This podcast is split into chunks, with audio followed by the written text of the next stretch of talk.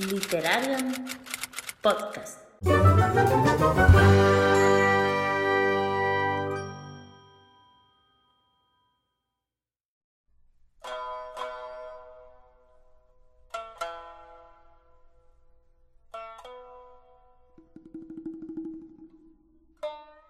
Asia, el continente más grande y poblado de la Tierra, con una extensión de cerca de 45 millones de kilómetros cuadrados y casi 5.000 millones de habitantes, la cuna de la civilización del Himalaya, madre de los imperios ruso, turco y persa, patria de Temujin, el conquistador mongol, de Atila, el último y más poderoso caudillo de los hunos, de la emperatriz Cixi, la verdadera artífice de la modernización china en el siglo XIX, hogar de los shinobi, los samuráis y los yokai, de Confucio, escenario del viaje al oeste del monje Xuanzang y los tres inmortales. Este mes, Literarian Podcast, así como buena parte de la comunidad lectora, viaja a Asia. El reto, creado por Magrat Ajos Tiernos en 2019, consiste, como bien explica su autora en su blog y en su canal de YouTube, en leer literatura asiática o de autores de ascendencia asiática, que la obra seleccionada hable de la cultura asiática de una manera o de otra, que estén presentes sus costumbres, su historia o su tierra, y comentar las lecturas en Twitter, Instagram y demás redes del ciberespacio universal con el hashtag Marzo Asiático. Como ya os podéis imaginar, las brujas de Literarian no podíamos dejar pasar esta oportunidad, porque, aparte de lo interesante de la iniciativa, justo este mes, Magrat y su hermana Mrs. Danvers publican dos de las primeras novelas de su editorial, Duerme Vela Ediciones, y una de sus propuestas, cuya preventa comenzó ayer y en la que ya hemos caído más de una de las integrantes de esta aquelarre, es precisamente una novela asiática. Y aparte, ya sabéis que este mes, en el Club de Lectura Literaria, también vamos a incursionar en el tema de la literatura asiática, pero en este caso más enfocada a la fantasía, como es lo propio en nuestro club, de la mano de Ken Liu y la Gracia de los Reyes, y a la que aún estáis a tiempo de apuntaros. Así que, si estás escuchando esto y te ha picado el gusanillo, ya sabes, mensajito, y no me extiendo más. Año aseo Bangtan Sumita o lo que es lo mismo. Bienvenidos, bienvenidas, bienvenides a Literarian Podcast. Em, tengo el placer de saludar desde el puerto de Europa, desde Barcelona, a nuestra bruja verde, Priscila. ¿Qué tal, Pris? ¿Qué tal la semana Hola, lectora? tardes, Selene. Bien, ha ido bien. Ya he acabado tres libros. Jolín, ¿qué libro te has acabado ya? ni tía? más ni menos. a ver, nuestra LC, Caraval, Ay, ya la he sí. acabado. Y me ha gustado bastante. Eh, es literatura juvenil, fantasía. Lo que más me gusta es la ambientación. Mm. Es como muy colorida, muy divertida, ¿no? Como lo que decías tú el otro día, que es como muy carnaval Venecia. Sí. Eh, los personajes, bueno, ¿no? La prota ya hemos dicho que es un poquito así, así, pero bueno. En, en general me ha gustado mucho. Después he acabado la canción del lobo. Uy, ese me tienes que... porque ese mm, me interesa. Mm, Selena, no sé si a ti te gustaría. No sé si a ti te gustaría. ¿Por qué? Eh, porque es literatura juvenil. Eh, de lobos. ¿Te gustan los Sí. lobos? Mm. Bueno, quizás sí. Luego podemos hablar de él si quieres. Vale. Eh, también he acabado una educación mortal y... A ver, se supone que es Dark Academia, que es un colegio lleno de monstruos, que los chavalines están más eh, seguros dentro de esta escuela que fuera y que para graduarse tienen que pasar por una sala llena de monstruos. Eso todo el mundo sabe de qué, de qué va. Eh, ¿Qué pasa? Que la protagonista habla todo el rato en primera persona y ella te va contando todo. Eh, ¿Cuál es la trama? No hay. No hay trama. Muy bien. Eh, la trama aparece en el 70% del libro. O ¿En sea, a partir del 70%. Sí, entonces, ¿qué pasa? Que hay mucha gente que eso... Hombre, a mí me tiraría mucho para atrás, yo creo. Es que lo que pasa es que lo único que hace es explicarte el mundo, el mundo, los monstruos, la magia. Cada vez que da un paso, te explica el paso. Cada vez que aparece... al- Pero bueno, a mí me ha gustado. A mí me ha gustado. Sí, al final merece la pena tanta introducción, ¿no? Hay un camino de no retorno, como suele decir Albius con el Señor de los Anillos. Hola, Albius. Buenas, ¿cómo hilas, Selene de fino, eh? ¿Cómo hilas? el punto de no retorno de Tolkien. Y yo ahora también tengo el punto, el punto Sanderson. Ya, yo les voy buscando a todos. Sí, Sanderson ya. Es que yo creo que con Sanderson caes en el primero y olvídate. Hmm. Ya tu vida se ha acabado. Sí, y además, como tiene un estilo, tiene un estilo tan marcado que ya te digo, está el punto Tolkien, el punto de no retorno, y el punto Sanderson, que es el punto en el que todo explota. Y ya es vertiginoso. O sea que. Sí, sí. Sí. ¿Y tú qué tal la semana lectora? ¿Qué te has leído? Pues, a ver, voy a confesar que esta es la segunda vez que grabamos esta parte, ¿vale? Porque antes se me olvidó hablar de un libro. que no se lo diga a nadie. Eh, esta semana me he terminado dos libros. Pero uno de ellos mm, fue el domingo por la noche, entonces como que no sabía exactamente, pero como no he hablado de él, lo voy a decir. Pero el que terminé ayer fue La librería del señor Livingstone. Mm. Y es de Mónica Gutiérrez, es literatura feel good tranquilita y lo, que más me ha gustado a mí del libro es la ambientación, porque está ambientada en Londres en Navidad. Entonces, mm, como yo he estado en Londres, las dos veces que he estado ha sido en Navidad, pues para mí ha sido estar allí y, volver a vivirlo y me ha encantado, me ha encantado. Eh, esa parte, entonces ves, ves Londres, ¿no? Estás recorriendo Londres y si lo, lo has visto de verdad, pues lo vas viviendo, ¿no? Y lo vas rememorando. Entonces es muy guay. Eh, la literatura feel good, como dice Mónica en el libro, es literatura en la que los protagonistas no tienen que comer acelgas. Entonces sí, lo ha definido bien, es tal cual, es pues todo lo que les pasa nunca va a ser desagradable, ¿no? Va a ser algo, pues eso, amable y, acogedor. Tiene citas también literarias que, bueno, para mi gusto son excesivas, mm, porque tú te encuentras 10 a lo largo del libro vas diciendo, ay, mira qué guay, este libro me lo he leído, este no, pero me interesa, o tal, ¿no? o en plan, mira como hila que los mete por ahí y tal. Para mi gusto son demasiadas, ya es como, mira cuánto he leído, ¿no? pero sí, pero e, es, tranquila, es acogedora y para meter entre otras lecturas más heavy, pues yo creo que, está bien. Y el que terminé el domingo, que no me acordé de decirlo, es em, La Buena Tierra de Perle Sebac que muy guay. Me ha gustado un montón. Muchísimo, me ha gustado muchísimo la ambientación. Eh, es, al final te pone en un contexto histórico súper interesante. Y es maravilloso, es maravilloso. Y. La, Buena Tierra está ambientada en China, si no me equivoco. Está ambientado en. Bueno, es asiática, sí. Entonces ya la verás, pero es.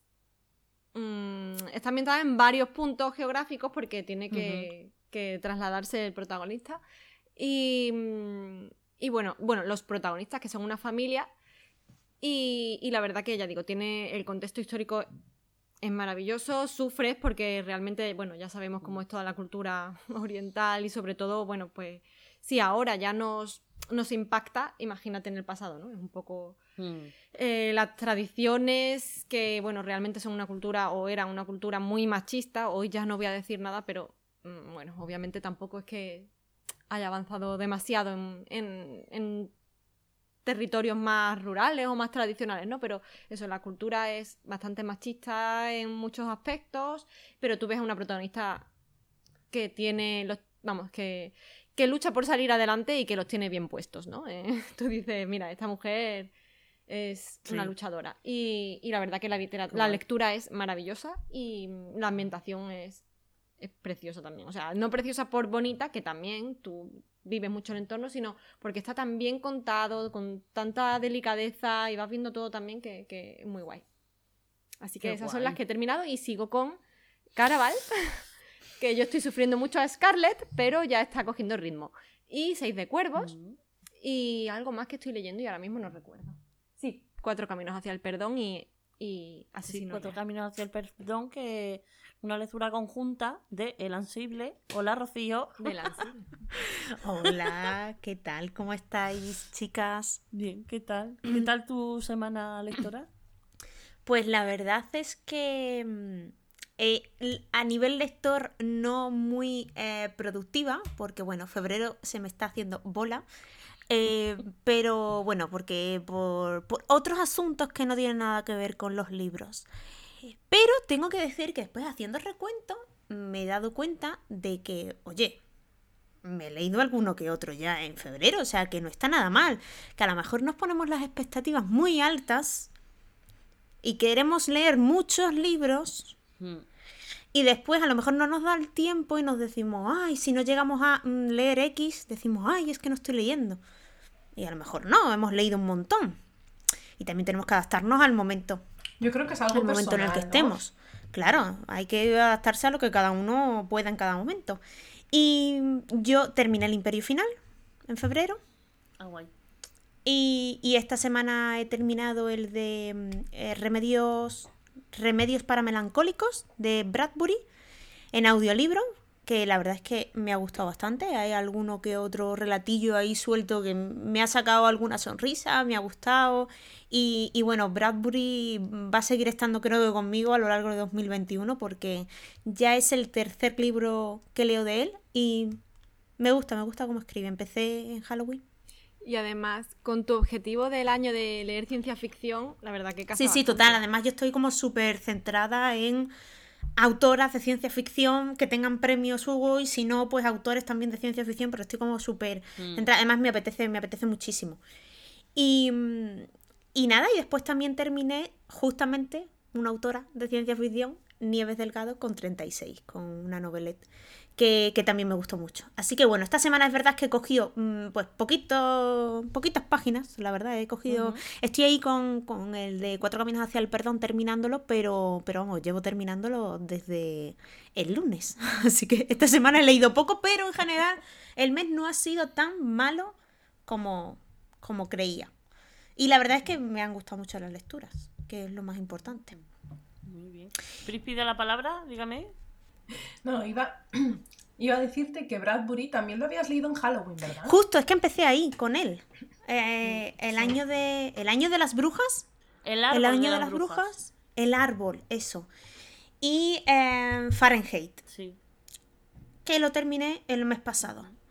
Entonces, la verdad es que muy bien, muy bien, muy bien. Es un autor que me está sorprendiendo. Eh, Tiene una forma peculiar, por ejemplo, en este de Remedios para Melancólicos me ha sorprendido ese humor. Hay muchos momentos en los que me ha sacado más de una sonrisa por lo cómico, lo irónico de ciertas situaciones, pero sí, sí, me ha gustado Sí. mucho. Eh, ¿Y tú, Selene? ¿Qué tal esa semana lectora? Yo primero que nada tengo que pedir disculpas porque me he adelantado un montón con Caraval. Eh, Nunca te habrás adelantado más que Pris, que se lo ha Eso sí terminado. es así verdad. que- Eso sí verdad. Yo Tienes la disculpa. Ahora mismo voy por el capítulo 38. Es decir, que estoy a un pasito ya de terminar ya la, la, la última parte. He adelantado también Madre mía. con Tormenta. Uh, em, Tormenta. que es el, la lectura conjunta que organiza a Marie en el concilio de Inladris. Eh, Seis de cuervos, de momento no he adelantado. Yo lo que voy a hacer es terminar Caraval y una vez que termine Caraval ya me pongo ya con, con Seis de cuervos y, y creo que Tormenta a tope.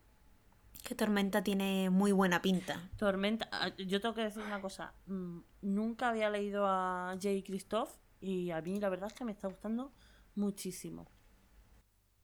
Fanática. Lo Pues que yo he oído de él es que no sabe escribir bien a los, a los personajes femeninos. Aún no puedo hablar de ello. Tengo ganas de descubrir a este autor. O sea, yo de momento. ver cómo bien, escribe. mm, No puedo decir. Claro, también a lo mejor me, me, me estoy dejando encandilar un poquito por la mitología japonesa, por toda esa ambientación.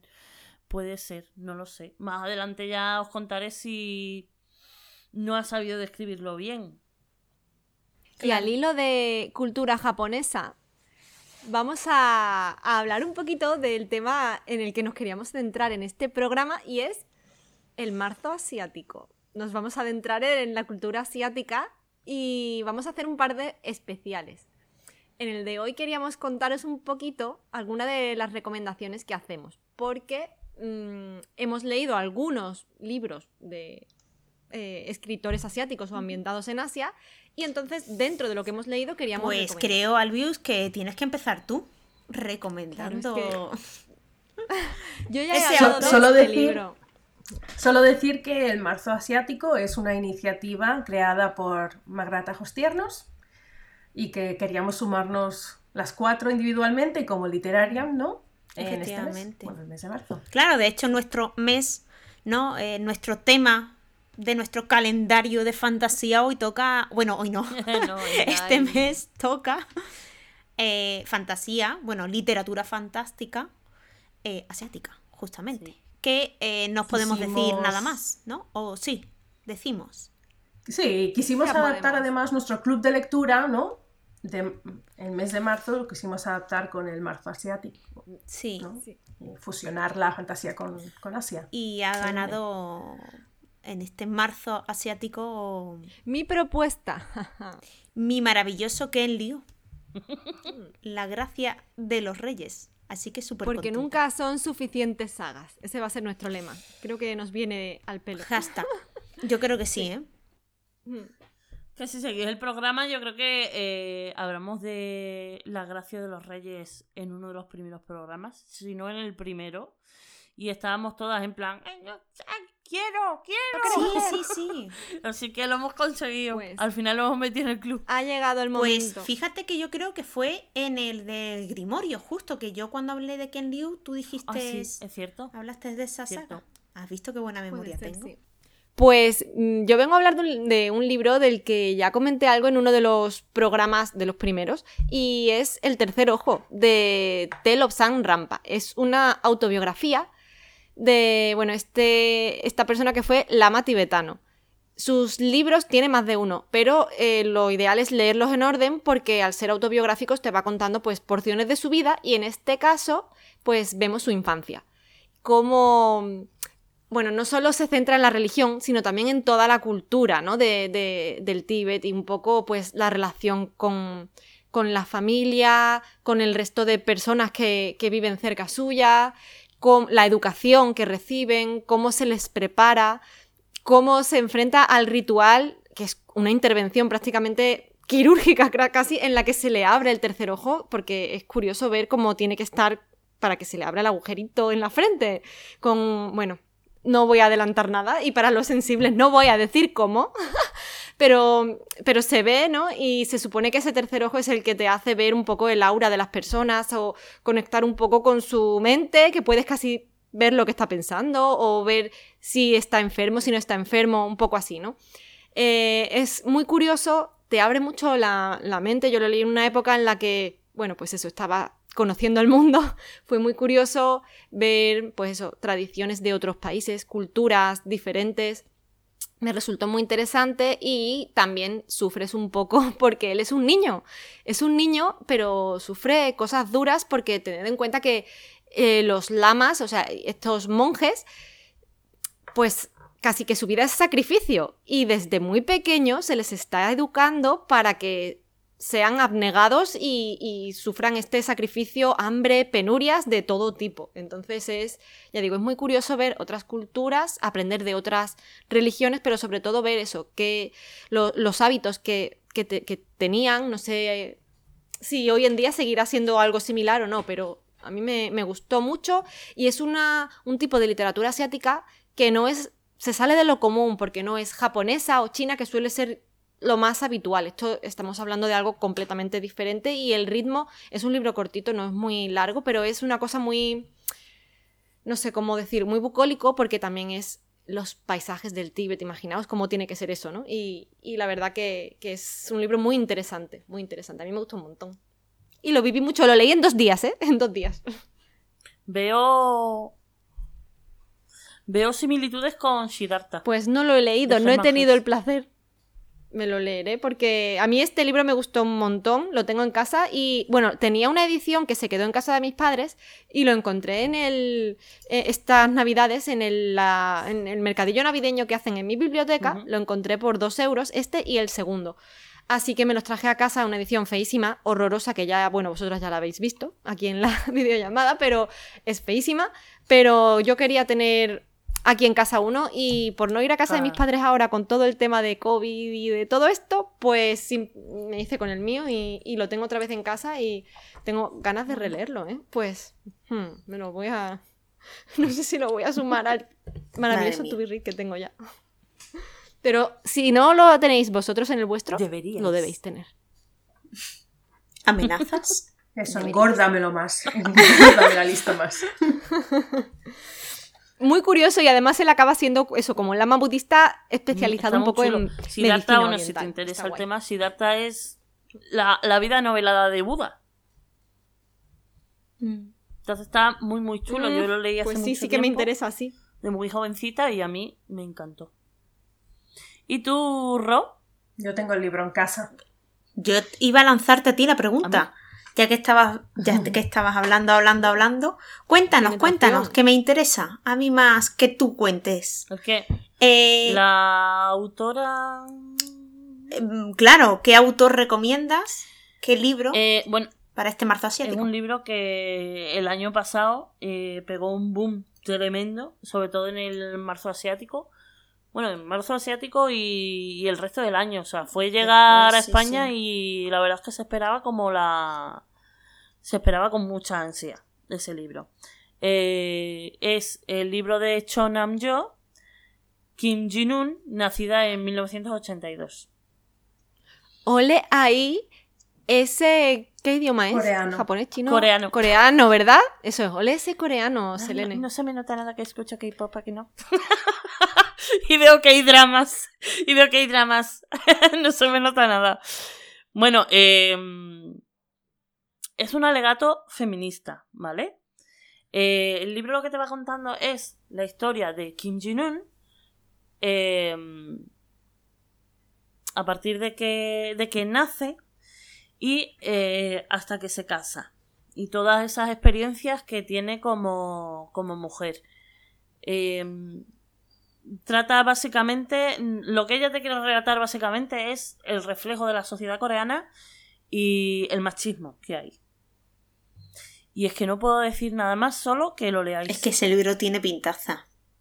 Y yo os estoy odiando a todas mucho por estas recomendaciones.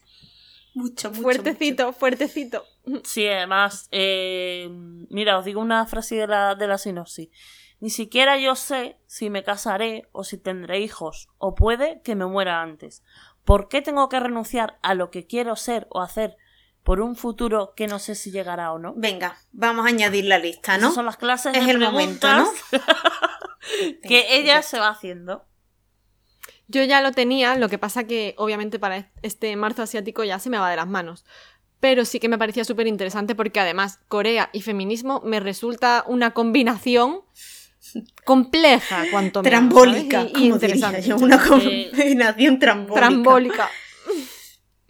Yo solo os digo que mm, no solo merece mucho la pena, sino que si le encontráis un huequito, son 160 páginas. No es más. Yo pensé que era más gordo. también. No. O sea, Entonces te lo lees sí. en una tarde. Entonces, Una tarde. Está todo pensado. Yo sé que vuestros Está TDR todo pensado para que entre. Es que vamos. Están plagados, pero te lo digo que te lo Me- lees en una tardecita. O sea, Me has no- picado. Mira, ahí veo está- a ya alguien. está anotado. Ahí veo a alguien que está anotando algo. Culpable. Albi ya está notando. Yo como tu recomendación ya la tengo, Venga, pues, pues me no la lanzo yo anotar. por mi recomendación. Que creo que a nadie le va a sorprender.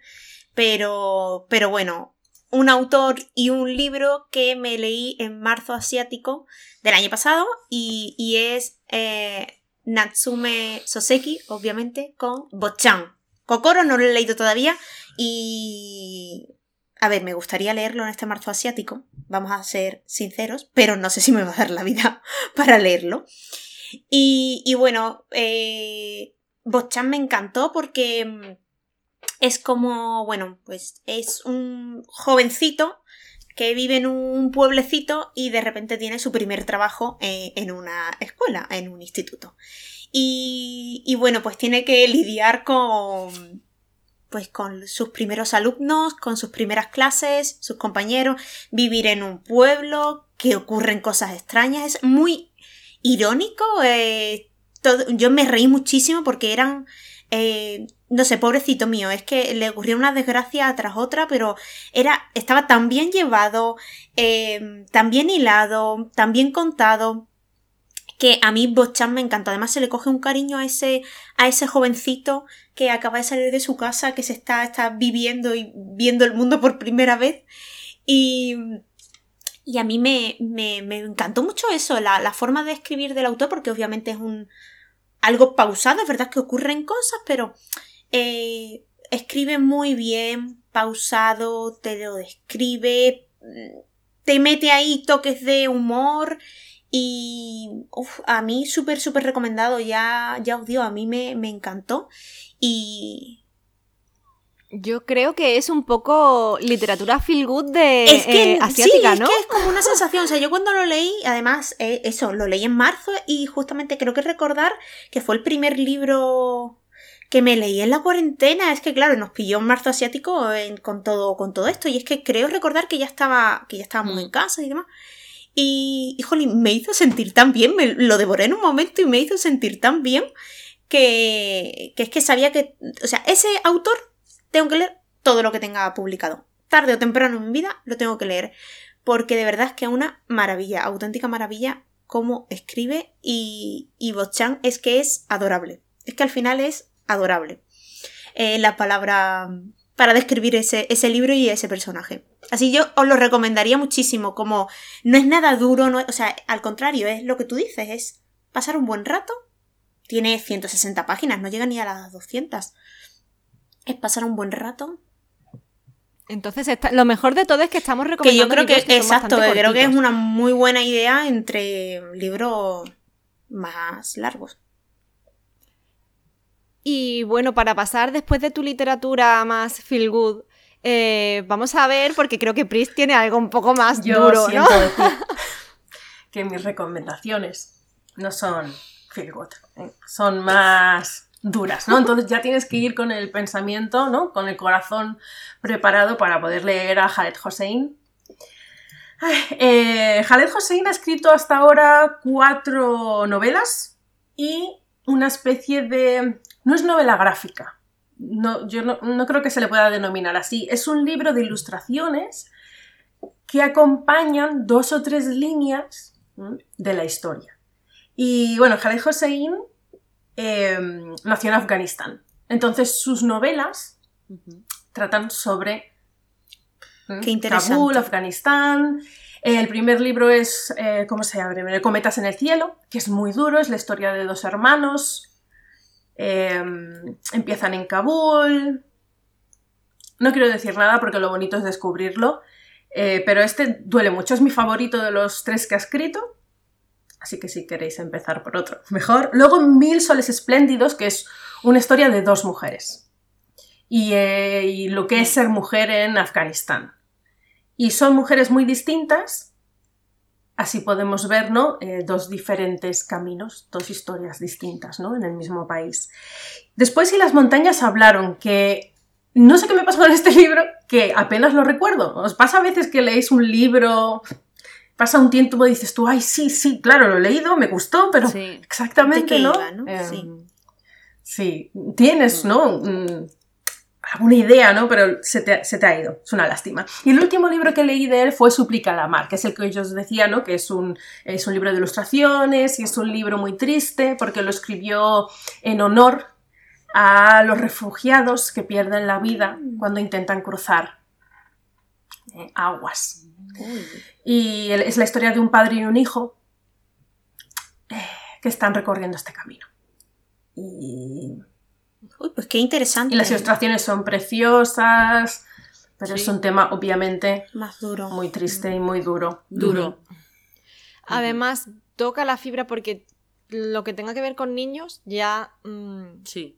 Ya partimos de la base de que cualquier cosa que tenga que padecer un mm. niño ya te, duele más, ¿no? Es todavía más, porque es la inocencia, es eh, un adulto a lo mejor ha hecho algo en su vida que dices tú, mira, ojalá el karma actúe sobre ti, pero un niño, mm.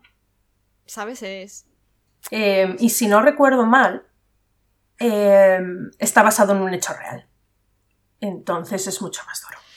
Y además, aunque no estuviera basado en un hecho real porque no le pones nombre y apellido, son historias que han podido pasar a cualquiera. Sí, sí, sí, claro. Ha pasado a cientos, ¿no? A Exacto.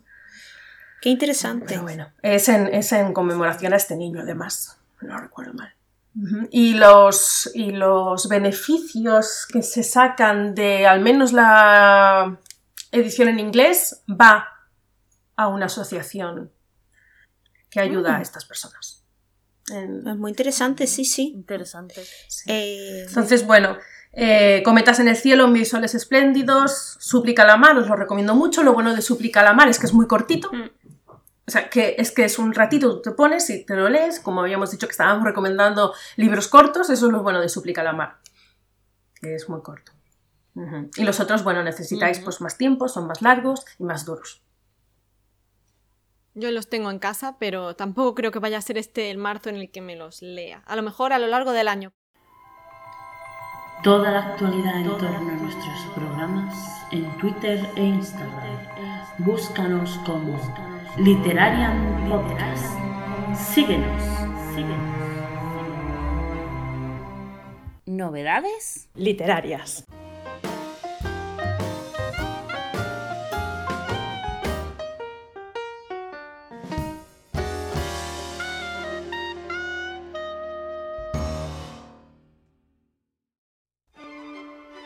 Pues ahora os vamos a contar un poquito las novedades que van a aparecer durante el próximo mes de marzo. Y bueno, tenemos que decir que hay un montón de novedades para variar últimamente. Eh, y como siempre, como viene siendo habitual, en primer lugar vamos a comentar, en este caso, la única novedad de la cual no hemos encontrado la fecha de salida. Y en este caso se trata de Lotería Solar de Philip K. Dick por la editorial Minotauro. Minotauro, pues, de nuevo, como es costumbre, tiene gran parte de las, de las novedades literarias de este mes. Y ahora ya sí, vamos a empezar a, listar todas las novedades ya en orden de fecha de salida. El día 1 de marzo encontramos Rent, Rent a Boyfriend de Gloria Chao por Munich Editorial. Destacar que Munich Editorial es la antigua Onyx Editorial que por problemas de marca ha tenido que modificar su nombre, pero es esta misma editorial. El último vuelo de Icarus Flynn de Aura Blanco por la editorial Literap. Estas dos hemos dicho el día 1 de marzo. Pasando ya al día 2 de marzo, encontramos Un cielo de sueños dorados de Laura Wood por eh, editorial Puck. También este mismo día encontramos eh, las dos primeras publicaciones aquí en España de Gamón, mm, Reyes de la Tierra Salvaje de Nicolas Sainz y La última sonrisa de Sander City de Luke Arnold. Ya pasando al día 3, encontramos tres publicaciones de Minotauro. Una de ellas es Aquelarre de, de Coven, de Lizzie Fry. La otra es Recetas del Mundo de Tolkien, de Robert Chisley Anderson. Y El cumpleaños del mundo, de Úrsula K. Le Guin, cumpliendo así su cita mensual desde hace algunos meses hacia, hacia esta parte, pues con, con nuestra querida Úrsula. Ya pasando al día 5 de marzo, encontramos las dos primeras publicaciones de Editorial Dormevela, tenemos bastantes ganas. Se trata de Las mareas negras del cielo de Neon Yang y Las bestias olvidadas de él de Patricia McKilly. Ya el día 3 de marzo encontramos El reflejo de Arabel de Belén Azuara por Rumi Ediciones. El día 8 encontramos la reedición de, con la nueva editorial con Hydra de Scarlet eh, por Marisa Meyer, ya digo, de, de- de editorial Hydra. También tenemos la, par- la parábola del sembrador de Octavia E. Butler por la editorial Capitán Swing. Swing. Ya pasando al día 9 de marzo, tenemos Monstruo, Busca Monstruo de Diana F. Débora por Nocturna. Y el día 10, de nuevo, tenemos varias publicaciones de Minotauro, Encrucijada en el Crepúsculo, que es la, décima parte de La Rueda del Tiempo, por Robert Jordan. Y La Puerta del Frío, de Luisa Verdejo. El día 11 de marzo tenemos Las Guerras de los Cuervos, que es la segunda parte de Las Guerras de la Alianza, por Laura W. Messer y publicado por la editorial Freya. Ya sabéis que, fue la, que ha sido la editorial de la que hemos hablado en el especial 12 meses, 12, meses, 12 independientes de, de este mes. Ya saltamos al día 15 de marzo y encontramos Estigma de Marta Cruces por la editorial Munich Editorial de nuevo. Y aquí también el mismo día 15 una obra de la cual teníamos muchas ganas y es la, la nueva edición de Nunca Noche de J. Christoph por la editorial Nocturna. También encontramos Realidades Soñadas de Cristina Prieto Solano, aquí alias eh, Nana Literaria, por ELA Ediciones. El día 16 de marzo tenemos Los Inadoptables de Hannah Duke por Puck Editorial y también El Puente de las Almas de Vi Schwab, en Victoria Schwab, para los amigos, también por Puck Editorial. Ya pasando al 17 de marzo tenemos Ayer Mañana de Ray Bradbury por Editorial Minotauro con esta, esta selección de los básicos, así los clásicos así de ciencia ficción que está sacando Minotauro, son maravillosos. El día 22 de marzo tenemos Corona de Medianoche de Sara J. la, como digo, la nueva edición de esta saga. Y eh, se trata de la editorial Hydra, la que la publica. El día 24 de marzo encontramos el, demonio de Arbenios por Bernard Torelló eh, de editorial Minotauro. También encontramos las, el segundo volumen de Las montañas de la locura de H.P. Lovecraft, de nuevo por Minotauro, y Neuromante de William Gibson, de nuevo por Minotauro. ya con las últimas publicaciones del mes tenemos que saltar al día 29 de marzo, donde encontramos Las serpientes de plata de Roshani Shocks eh, disculpad, no estoy segura de si se pronunciará así, pero me vais a disculpar, por Editorial Hydra. Y, por último, tres publicaciones más eh, que ya esperarán hasta el último día del mes, el día 31 de marzo, que se trata de Los chicos del cementerio de Aiden Thomas, por Cacao Books, Sasha Masha de Agnes Borinsky, también de Cacao Books, y La transmigración de Timothy Archer, de Philip K. por la editorial Minotaur. Hasta aquí todas las novedades del mes y esperamos que nos, contéis, que nos contéis cuáles son las que más esperáis y, y tenéis ganas de leer. Nos vemos en el próximo.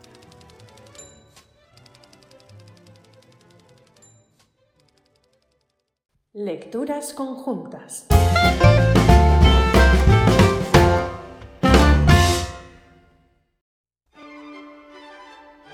Un mes más os traemos las lecturas conjuntas que se van a realizar en Instagram, clubs de lectura y en Discord. Empezamos con nuestra lectura conjunta, por supuesto, en el Club Lectura Literaria. Este marzo, para el marzo asiático, vamos a leer de Ken Liu La Gracia de los Reyes. Van a leer La Viña de Úrsula K. Le Guin. En el grupo de Sanderson Spren seguirán con El Pozo de la Ascensión, el libro 2 de Miss Bourne. En el librero de Valentina van a leer a Virginia Woolf Una habitación propia. El Club Atreyu tiene tres LCs este mes. La primera es Extraños en un tren de Patricia Highsmith. El otro es Stephen King, Rabia. Y el último es de la autora Naomi Novik, Un mundo helado. Lecturas en la tribu. En Instagram leerán a Elena Garro Los recuerdos del porvenir. La tercera de Raquel leerá la biografía de María Estuardo y Villette de Charlotte Bronte. En el Club Pickwick leerán el libro de la almohada de Sei Shonagon. En el Instagram de Vita Lecturita se leerá a Virginia Woolf una habitación propia. En el Club Callejón del Misterio a Agatha Christie con Cinco Cerditos. En el Club Leyendo a Clásicos leerán dos libros. El primero es de Henry James, El retrato de una dama y, por último, a Wilkie Collins con La piedra lunar. Y si os animáis a leer con nosotras en nuestro club de lectura Ken Liu con la gracia de los reyes, nos alegrará un montón.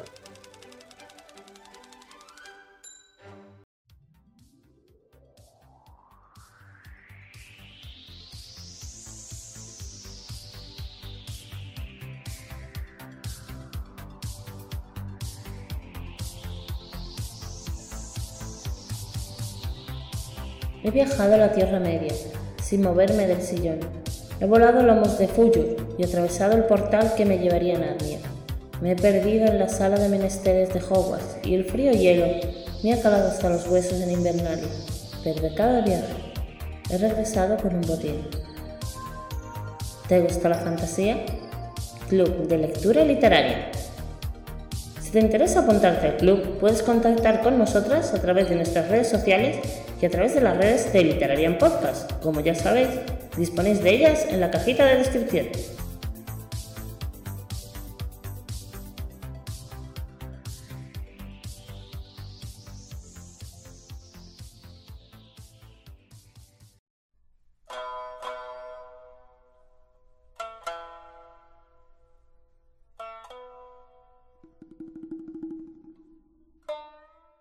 lanzo una pregunta para los que nos estáis oyendo. Eh, ¿Qué libro, qué autor recomendáis? ¿Nos recomendáis? Dejarlo, bueno, si nos estáis viendo en YouTube, abajo en los comentarios, o si no, en iBooks, eh, uy, en iBooks, si no, o en todas partes, o en todas partes, comentario por todas partes, por favor. Sí, sí, pero a lo mejor, o sea, dejadlo en los comentarios, pero es muy probable que no entren en nuestro No prometemos nada, ¿eh? Que ya tenemos el Tubirri de hecho, pero para por lo menos en el de este año, quizás a lo largo del año o para el año Para que viene, cualquier o otro para mes. cualquier otro oyente que nos esté escuchando y pueda, pueda Claro que al final- venirle bien una recomendación. Bueno, no, no prometemos nada porque aquí las ¿Qué dos dices? rocíos, o sea, tienen Pero- el tubirrit así todo mm, ¿Pero plagado de hablando? lectura. Contundente, contundente. Pero Pris y yo, de Yo no momento, conozco a nadie, Selene y yo indecisas, ¿a que nos sí? queremos, quizás, ¿no? Entonces, Soy- son prudentes. Queremos estar un poquito más Yo retaca- diría que sí. yo diría que ahora vale todo. Y que de momento, sí, eh, tenemos alguno metido en nuestros TV, en nuestros TV, TBR, TVRIT. Pero eh, si nos dejáis en comentarios Eso. eh, mangas, eh, Nos está enseñando novelas, algo por favor, en los comentarios dejadnos sugerencias. Eh, repetimos lo de nuestra lectura conjunta de marzo. Si alguien se quiere apuntar, que se apunte. ¿No? Acordaros que vamos Eso. a leer Ken Sí. Liu, Sí. La gracia La de los reyes. La gracia de los reyes. Y podemos adelantaros ¿no? que en el próximo programa vamos a hablar sobre eh, los libros que queremos leer nosotras en Así marzo. que eh, Claro, está efectivamente. atentos. Nuestro Así que quién sabe, si nos dejáis los Ah, sorpresa. alguno, a lo mejor en el TV Puede ser, de puede ser, puede o en ser. el mío aparece Nosotros todavía estamos abiertas a recomendaciones y a sugerencias. Yo iré un que- poco con los ojos tapados a mirar los comentarios. Bueno, Os dejaré si que me comentéis. apuntar en esa lista interminable de libros que quieras. Pero oye, que es que hay que leer esa. literatura asiática no solo en el marzo asiático. Con lo cual, esas recomendaciones no, No, tienen claro, por por qué ser para el marzo asiático. Todo el año. En general, Sí, en es la lo que vida. comentaba, que a lo mejor no cae en el Todo marzo el año, asiático, pero sí a claro. lo largo del Claro. año o para el del año que viene o cuando sea. Y se me va a permitir, Cuando apetezca. se me va a permitir, ya que estamos acabando el programa, eh, me gustaría recomendar un nuevo podcast Plot twist. que ya podéis tener teasers, ya tenéis teasers en YouTube y en iVoox. Es una persona maravillosa. Y en todas y en partes. todas partes. Vuelvo a decirlo. Y es literatura. Literatura Resiliente. resiliente. Resiliente. Vaya, vaya cómo ha salido esto. Vale, pues, pues ya bueno, se está. ha hecho con el corazón. Pues ahí tenéis un maravilloso podcast. Eh, De torda de ciudad. Me muero de la vergüenza. Estamos muy contentas. Estamos muy Darme una manta que me la La querida encima. Selene se Eso. lanza en solitario. Pues ya sabéis, recomendación asiática y recomendación de podcast. Eh, Y nada más, yo creo que en- por este programa ya hemos terminado, pero no os podéis perder el siguiente. Y también os, reco- os recordamos que el programa de la semana pasada fue una entrevista por nuestra iniciativa de 12 meses 12 que independientes, es que, no maravilloso. Así que, eh, escucharla. Decir que la veáis.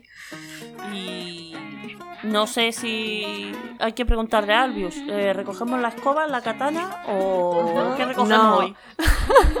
Somos brujitas y en la escoba podemos volar a cualquier Venga, parte del vamos. mundo, así incluida. Así que, y ahora, recogemos nuestras escobas Y nos, Y nos vamos. Y nos nos vamos. 소리 없이 너의 두 눈을 가리니 너의 뜻대로 흘러가네. 내게 상처를 주면 안돼이 생각만 하지 그래 뭐 그게 참 당연한 듯이. 어리석게 너에게만 맞춰왔던 게 날 괴롭히네. 마지막까지 부를게. 할 말이 없어 go away. 설명이 더 필요해. 화를 놔도 내 입만 아프다니까. 넌 멋대로만 해봐라. 난 언제나 너너너